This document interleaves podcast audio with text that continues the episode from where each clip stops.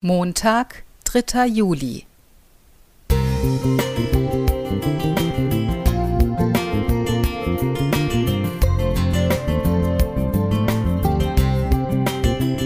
Ein kleiner Lichtblick für den Tag.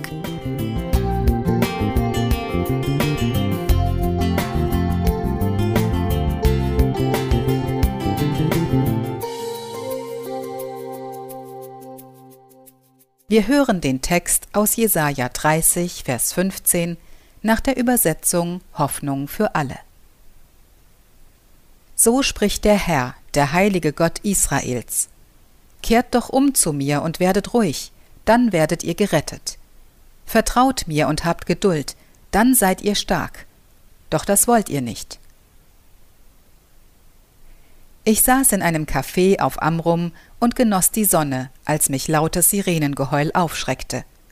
Ich fragte den Kellner, was passiert sein könnte. Er vermutete, dass ein Menschenleben in Gefahr sei, jemand beispielsweise im Wasser abgetrieben worden war. Tags darauf saß ich erneut im Café und selbiger Kellner berichtete mir kopfschüttelnd vom gestrigen Geschehen.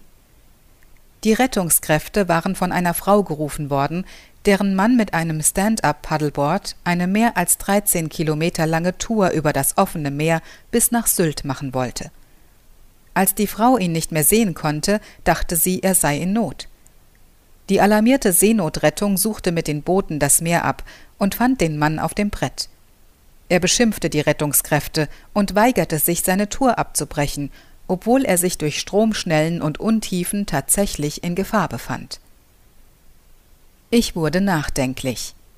Gerettet zu werden bedeutet, aus einem Gefahrenbereich heraus in Sicherheit zu gelangen. Aber merke ich immer, wenn ich vom richtigen Kurs abtreibe? Sind mir Versuchungen, Bedrohungen und Gefahren, die mich täglich umgeben, wirklich bewusst? Und ist mir klar, dass ich ständig der Rettung daraus bedarf? In einer riesigen Rettungsaktion, damals am Kreuz, hat Jesus die Menschheit für immer vom ewigen Tod erlöst.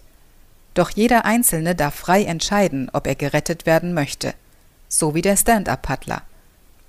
Jesus kennt und sieht die Gefahren, die uns umgeben, und möchte sie von uns abwenden, ganz gleich, ob wir versehentlich vom Kurs abgekommen sind oder uns selbst in eine missliche Situation manövriert haben. Er wünscht sich, dass wir uns voll und ganz auf ihn und seine Kraft verlassen, dass wir aus ihm heraus unser Leben gestalten.